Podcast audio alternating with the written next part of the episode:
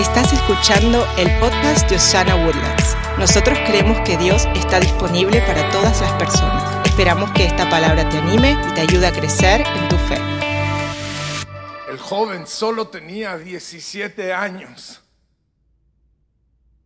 17 nada más. Tenía 10 hermanos mayores y uno menor. Era número 11 en una casa de 12 hombres. Era una familia mexicana. Era uno de los preferidos de la casa. El papá le mandaba hacer ropa especial a él. Él, tenía sueños y ideas y planes. Y se los compartía a todo el mundo con libertad. Los diez hermanos mayores se enfadaron un día y le dijeron, basta con todo esto. Y se pusieron de acuerdo. Y un día que lo encontraron desprevenido al muchacho, lo agarran, le quitan las ropas especiales que le había hecho su papá, lo golpean y lo tiran a un pozo que está seco y lo dejan ahí. Y empieza eh, la discusión entre estos diez hermanos mayores de qué hacer con el muchacho este de 16 años, el número 11. ¿Qué hacemos con el número 11? Van y pasan toda la noche, dejan al muchacho en el pozo toda la noche. Imagínense que haber estado pensando el joven allá adentro en el pozo. Y a la otra mañana se ponen de acuerdo con unos comerciantes que iban pasando y lo vendieron al número 11 como esclavo. Y ahí va, lejos de su casa, lejos de su papá, lejos de su familia. A su papá le vendieron una historia de que un león se lo había tragado, le entregaron las ropas mojadas de sangre de un cordero que habían matado. O sea, terribles estos diez hermanos mayores. Y mandan a su hermano José, se llamaba él, Pepe, a una tierra lejana, a donde llega como esclavo, lo venden a una casa de un tal señor Potifar, se llamaba él. Potifar tenía una señora media tremenda. Le echa el ojo al muchacho, le, le gustó, y le empezó a... En México decimos a tirarle los perros. Y la señora le levanta un falso, el joven huye, termina en la cárcel por el falso que le levanta la señora. Y en la cárcel termina siendo el administrador de la cárcel. A todos lados a donde iba este número 11, resaltaba, sobresalía. No pasa mucho tiempo donde lo sacan de la cárcel por una serie de milagros extraordinarios y termina siendo el primer ministro del país a donde lo habían vendido como esclavo. ¿Qué hubo? ¿Cómo es posible que un joven de 17 años vaya del pozo al palacio siendo uno de los principales en todos los lugares a donde llegó. Le voy a explicar por qué. José sabía quién era. Cuando usted sabe quién es, no importa dónde usted pase la noche, sea en un pozo o sea en un palacio, pero si usted sabe quién es, usted va a triunfar en la vida. Toda esa noche que estuvo tirado en el pozo, José se recordaba quién era. Todo el viaje rumbo a Egipto como esclavo, él se recordaba quién era. Cuando estaba en la casa de Potifar siendo falsamente acusado, se recordaba quién era. Cuando estaba en la cárcel, se recordaba quién era. Hoy yo quiero recordarle a usted quién es usted. Yo quiero recordarle al diablo quién es usted. Yo quiero recordarle a la familia suya quién es usted. Y si va a aplaudir, aplauda con todas sus fuerzas en el nombre de Jesús. Dice la palabra de Dios en Romanos capítulo 12, verso 3, nadie tenga un concepto de sí más alto que el que debe tener. Diga conmigo en voz alta, debe tener. Tenemos que tener un concepto, pero que no sea más alto. sino más bien piense de sí mismo con moderación, según la medida de fe que Dios le haya dado. Mi pregunta para usted en esta mañana es, ¿a quién vemos en el espejo? Cuando usted se acerca, ¿a quién está usted viendo ahí? ¿Cómo se ve usted? ¿Cuál es el concepto de usted mismo? El balance que encontramos en este pasaje es que no tenga usted un concepto más alto que el que debe tener. En otras palabras, hay un concepto, hay un mal concepto. Ni más alto, ni tampoco más bajo. Tiene que ser un concepto correcto. Jesús mismo lo enseñó en Mateo 22. Dice que amarás a tu prójimo como a ti mismo. ¿Cómo puedes amar al prójimo si ni te amas a ti mismo? Esta mañana nos vamos a hacer dos preguntas. ¿Listos? Pregunta número uno. ¿Cómo me veo? Cuando me miro al espejo, ¿cómo me veo? Cuando estoy frente al espejo, veo un saltamontes en algunos países les dicen grillos, en otros lugares les dicen chapulines, en la Biblia le dicen langostas. O se mira usted como conquistador. A lo mejor alguien aquí está diciendo, Pastor Marcos, ¿por qué langosta o, chapulín o saltamontes y, y conquistador? Bueno, es una buena pregunta, gracias por hacérmela. Porque en Números capítulo 13, Moisés y todo el pueblo de Israel están, han salido de Egipto, van a entrar a la tierra prometida, pero antes de entrar Moisés manda una delegación de 12 personas, uno por cada tribu de Israel, para ir a espiar la tierra, para ver cómo estaban las cosas allá en la tierra prometida. Estos 12 entran, pasan varios días y regresan con un reporte. Diez de ellos regresan diciendo, no puede ser hay ríos extraordinarios, hay fruta, hay animales, fluye la leche y fluye la miel. Quiere decir que hay muchas vacas y muchas abejas. Los racimos de uva los tenemos que llevar entre dos personas. Es tremenda, pero también tienen unos tremendos gigantes. Están muy altos. Nosotros delante de ellos parecemos saltamontes, parecemos chapulines, parecemos grillos. Y ellos piensan que nosotros somos chapulines. Momento, póngale pausa. ¿Cómo sabían lo que pensaban si ellos eran espías? ¿A qué horas fueron a preguntarle, oiga, ¿qué cree usted que cómo, cómo nos vemos nosotros?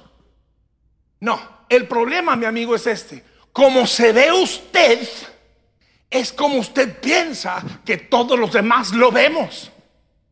Ellos se veían como chapulines y asumieron que todos los demás los veían como chapulines. Hay mucha gente que anda caminando en la tierra. Yo no soy nadie, yo no tengo nada. Soy un lombriz que se arrastra sobre el polvo de la tierra. Ten misericordia de mí, Señor.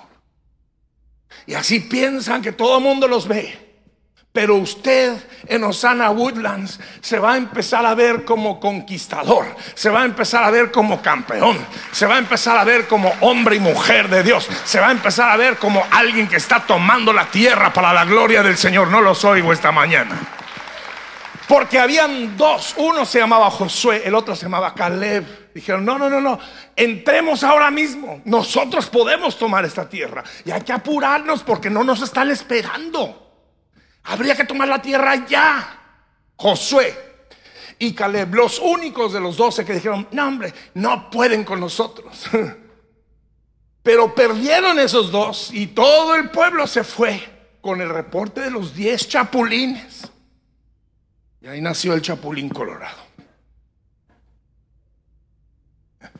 Por 40 años pasaron todo el tiempo esperando, esperando, esperando, esperando. Pero durante esos 40 años había un hombre que se llama Caleb, que todos los días se acordaba, todos los días les decía a sus hijos, todos los días les decía a sus nietos, yo vi una tierra, yo estuve en una tierra, un día vamos a entrar a nuestra tierra, un día vamos a tomar posesión de nuestra tierra. Por 40 años se lo recordó a sus hijos, se lo recordó a su mujer, se lo recordó a su familia. Usted, mi amigo, mi hermano, tiene una tierra que lo está esperando. Dios le tiene una tierra preparada a usted y a su familia, una tierra de abundancia, una tierra de gloria, una tierra de bien, una tierra de salud, una tierra bendecida. Entre y tome su tierra. No pierda de vista la tierra. Por 40 años Caleb esperó su tierra.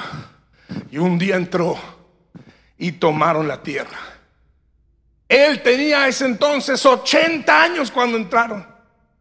Cinco años después de entrar, regresa con Josué y le dice, oye Josué, ¿te acuerdas cuando Moisés estaba vivo? Esto lo pueden leer en números, perdón, en Josué capítulo 14. Lo pueden leer esta tarde, vayan a verlo en la casa. ¿Te acuerdas cuando Moisés estaba vivo? Me prometió ese monte. Vea usted este viejito de 85 años. Todavía viendo montes que conquistar. No se sintió débil, enfermo, imposibilitado, no. Es más, en Josué 14 le dice a Josué, yo sigo teniendo la misma fuerza que tuve cuando tenía 40 años. Mi hermano, yo no sé de usted, pero cuando yo tenga 85 años de edad, yo voy a querer seguir conquistando tierras, yo voy a querer seguir escalando montañas, yo voy a querer seguir salvando almas, yo voy a querer seguir cantando para la gloria del Señor. Yo no me voy a quedar tranquilo. Es muy probable de que yo soy uno de los más viejos de los que estamos aquí adentro, aunque no diga amén, ah, yo voy a tomar mi tierra y a los 85 años me van a seguir viendo si es que Jesucristo se tarda en regresar, me van a seguir viendo aquí predicando, alabando, bendiciendo al Señor y tomando la tierra. Hay alguien que está conmigo esta mañana que diga, pastor, yo también, yo también voy a tomar mi tierra. En el nombre de Jesús, ese todavía tomando montañas, el monte Brón. Josué capítulo 14, verso 13. Entonces Josué bendijo a Caleb y le dio por herencia a su tierra. Se tardaría 45 años, pero al fin entró. Yo no sé cuánto tiempo vaya a tardar la entrada a su tierra, pero lo que sí sé es que hay una tierra para usted. No pierda de vista que el Señor le ha, le ha preparado una tierra. Cristo Jesús nos ha preparado todo y quiere que usted y yo empecemos a vernos en el espejo como Él nos ve. Dice, porque en todo esto, dice la palabra de Dios en Romanos 8:37, en todo esto somos más que vencedores por medio de Jesús que nos amó, que dio su vida por nosotros para que seamos vencedores. Mi hermano, usted no es vencedor, usted es más que vencedor. Yo sé que algunos de ustedes me han escuchado explicar lo que es más que vencedor. Y si usted ya oyó este ejemplo, téngame paciencia porque lo quiero escuchar de nuevo yo. Ser más que vencedor es como el boxeador que entró al ring y se echó el round 1, round 2, 12 rounds y con un ojo colgando por un lado, un labio todo perforado, sangre que le chorreaba por todos lados, pero al fin levantan la mano como victorioso a un boxeador, se regresa a los camerinos, se baña, se quita la sangre, pero todavía el, el ojo lo tiene colgado, se arrastra a su casa, toca la puerta, la señora le abre, ella había visto el round, había visto el partido en su casa por televisión, lo recibe, lo abraza y luego él mete la mano al saco y saca el cheque de victorioso. Y se lo entrega a la mujer. Él es vencedor, pero ella es más que vencedora. Porque ella no tuvo que hacer nada, pero se puede gastar todo el dinero. Es igual que usted igual que yo. Jesucristo entró al ring con nuestro enemigo el diablo y él se echó todo el round. Él salió victorioso y él está aquí el día de hoy para darle a usted el cheque y para decirte, tú eres mi esposa amada, tú eres mi hijo amado, ten este cheque en el nombre de Jesús. Diga conmigo, yo soy más que vencedor. Dígalo al que está junto, tú eres más que vencedor. Entonces, pregunta número uno, ¿cómo me veo? ¿Soy langosta? Grítenme, grítenme. ¿O soy conquistador? Grite amén. Pregunta número dos, ¿cómo cambio a quien veo en el espejo? ¿Cómo me cambio? ¿Cómo le hago para cambiar? Porque hay alguno aquí que está diciendo, pastor, yo me estoy viendo como los diez. ¿Cómo le hago para cambiar? Qué bueno que vino usted esta mañana porque le voy a ayudar para que pueda cambiar eso. El enemigo quiere que usted siga viéndose como lombriz, como chapulín. Jesús quiere que usted se vea como conquistador. Dice Romanos 12, verso 2, no imiten las conductas ni las costumbres de este mundo, más bien dejen que Dios los transforme. Diga conmigo esta palabra, transforme. Deje que Dios los transforme en personas nuevas al cambiarles, ¿qué cosa? La manera de pensar. Vea usted conmigo un segundo. Cuando nosotros en la iglesia hablamos de la salvación y hablamos que Cristo vino a nuestro corazón, cambió nuestro corazón. Sí, Jesús cambió nuestro corazón en el instante que entró a nuestra vida. Pero nuestra mente es un es una necesidad de estarla cambiando de a poco en poco en poco. Él necesita que usted se someta a que la palabra de Dios cambie su mente. Su corazón ya quedó cambiado, pero su mente necesita ser cambiada. Porque muchas veces pensamos demasiado como el mundo.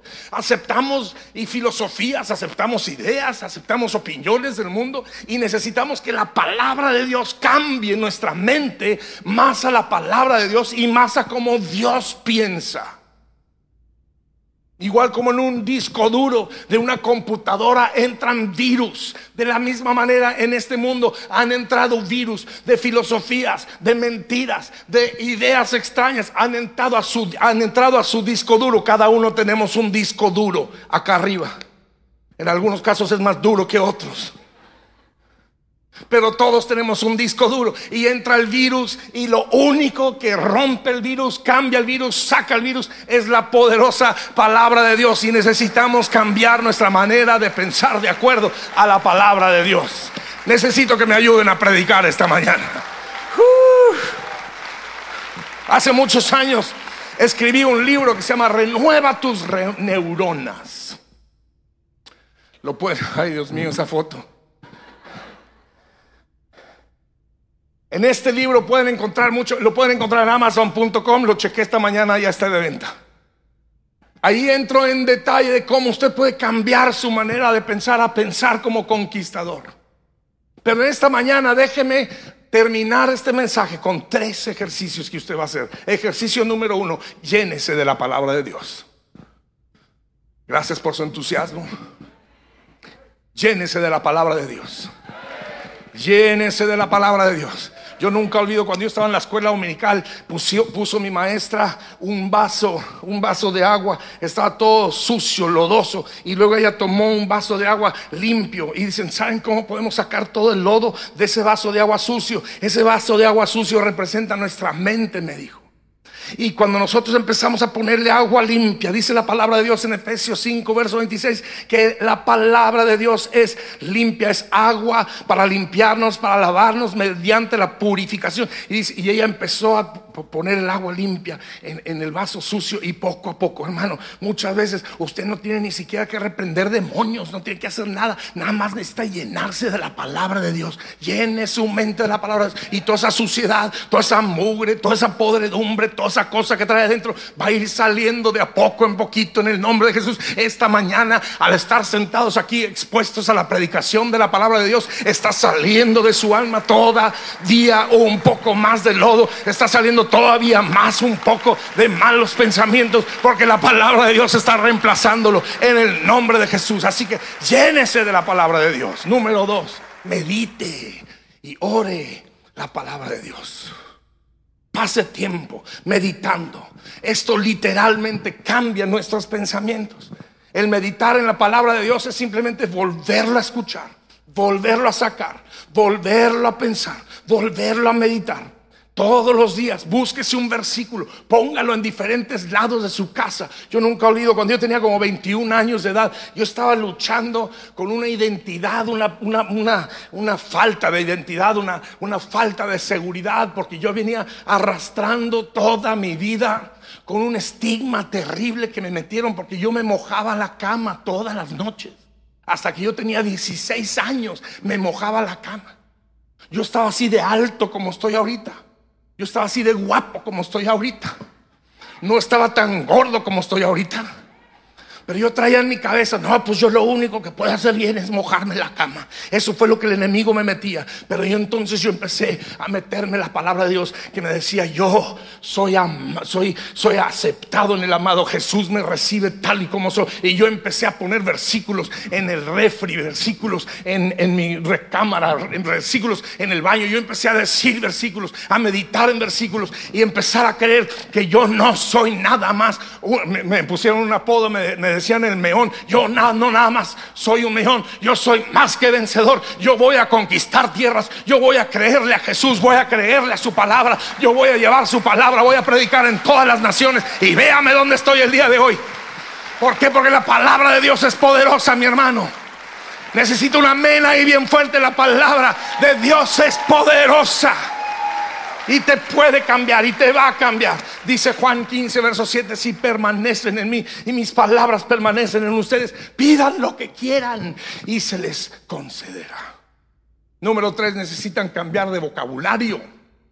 Hablen el idioma de la fe. Aquí en este lugar hablamos inglés algunos, muchos hablamos español y una gran cantidad hablamos spanglish, el pocho, el tex-mex, no, usted necesita empezar a hablar la fe. Gracias por ese amén. Tengo un amén allá. La Biblia enseña que hay poder en la lengua. Le puede traer vida o le puede traer muerte. Mi hermano, usted necesita abandonar ese vocabulario de fatalismo. No, pues sea, sea por Dios. No, pues ni modo, mi familia fue pobre, tendré que ser pobre. es cierto. No, pues yo no puedo hacer nada. Yo no soy nadie. Yo no tengo nada. No tengo nada, nada, nada, nada, nada, nada, nada, nada, nada. Yo no tengo nada, nada. Ya ve cómo el enemigo multiplica en la mentira, hasta nos lo ponen las canciones nos pone música para recordarnos, no tengo, no tengo dinero ni nada que darte, todo, no sé. Y ahí vamos nosotros cantándolo, cantándolo y creyéndolo y al rato andamos arrasando. Mi hermano, es tiempo de empezar a cantar la palabra de Dios. Es tiempo de empezar a declarar la palabra de Dios. Es tiempo de declarar la palabra de fe. Que usted levante su cabeza, endedezca esos hombros y empiece a decir, yo no soy la cola, yo soy cabeza únicamente. Yo soy más que vencedor. Alguien diga amén esta mañana. Diga conmigo, yo voy a entrar yo voy a entrar. Yo voy a tomar mi tierra prometida. Yo voy a pedirle que se ponga sobre sus pies y voy a dirigirnos en una serie de declaraciones de fe. Yo quiero que usted las diga con toda su fuerza. Diga conmigo, yo soy heredero de Dios. Yo soy coheredero de Cristo Jesús. Todas las cosas. No, ayúdeme, todas las cosas que pertenecen a la vida y a la piedad me han sido dadas. Todas las cosas. Mis hijos son herencia real. Mis hijos son herencia real. Mis hijos son de bendición. Mi familia será bendecida. Mi familia será bendecida. Yo entraré y tomaré la tierra para la gloria del Señor. Yo voy a ser un real sacerdocio. Yo soy una nación santa. Yo soy un pueblo escogido en el nombre de Jesús Todopoderoso. Dios está hablándole a alguien esta mañana. Dios está hablándole a alguien esta mañana. Dios quiere que usted empiece a hablar de sí mismo como Dios habla de usted. Escuche con atención. Cuando hablo de mí mismo como Dios habla de mí, cambiará por completo. ¿A quién veo en el espejo? Yo quiero que se mire al espejo esta tarde. Quizá vaya a querer cerrar la puerta para que no piensen que se, enloqueció. Véase, véase al espejo y diga esto. Porque voy a poner un versículo acá. Usted necesita empezar a hablar lo que Dios. ¿Qué, qué es lo que Dios dice de nosotros? Esto es lo que Dios dice de nosotros. Pero ustedes son linaje escogido. Enderezca sus hombros, mi hermano. Diga, yo soy linaje escogido. Diga, yo soy escogido. ¿Sabes es lo que quiere decir escogido? Como cuando usted va al súper y llega donde están todos los aguacates. Este, ese es un escogido. Jesús se paseó por Woodlands y te escogió, te escogió, te escogió sacó de ahí, del lugar, de todo lo común, de todo lo desechable, y dijo, este es escogido. Dijo mío, yo soy escogido. Empiece a decirle a sus hijos, eres escogido. Dígale a su esposa, usted es escogida. Dígale a su marido, usted es escogido. Empiece a hablar como Dios habla. Diga, yo soy linaje escogido. Dice, yo soy real sacerdocio. Soy nación santa pueblo que pertenece a Dios para que proclamen las obras maravillosas de aquel que nos llamó, nos sacó, nos liberó de las tinieblas a su luz admirable. Estoy viendo a gente rescatada, gente redimida, gente que Dios ha puesto su luz adentro de usted. Levante sus ojos, mi hermano. Empiece a ver la tierra prometida que Dios le ha dado. Empiece a ver todas las promesas que Dios le ha dado. Levante sus manos al cielo y diga conmigo en voz alta, yo recibo esta palabra. Yo recibo esta palabra en el nombre poderoso de Jesús. En el nombre poderoso de Jesús. Yo declaro que esta palabra trae libertad, trae gozo, trae vida. Señor, rompe cadenas, rompe las mentiras en las mentes de los hombres y de las mujeres en el nombre poderoso de Jesús.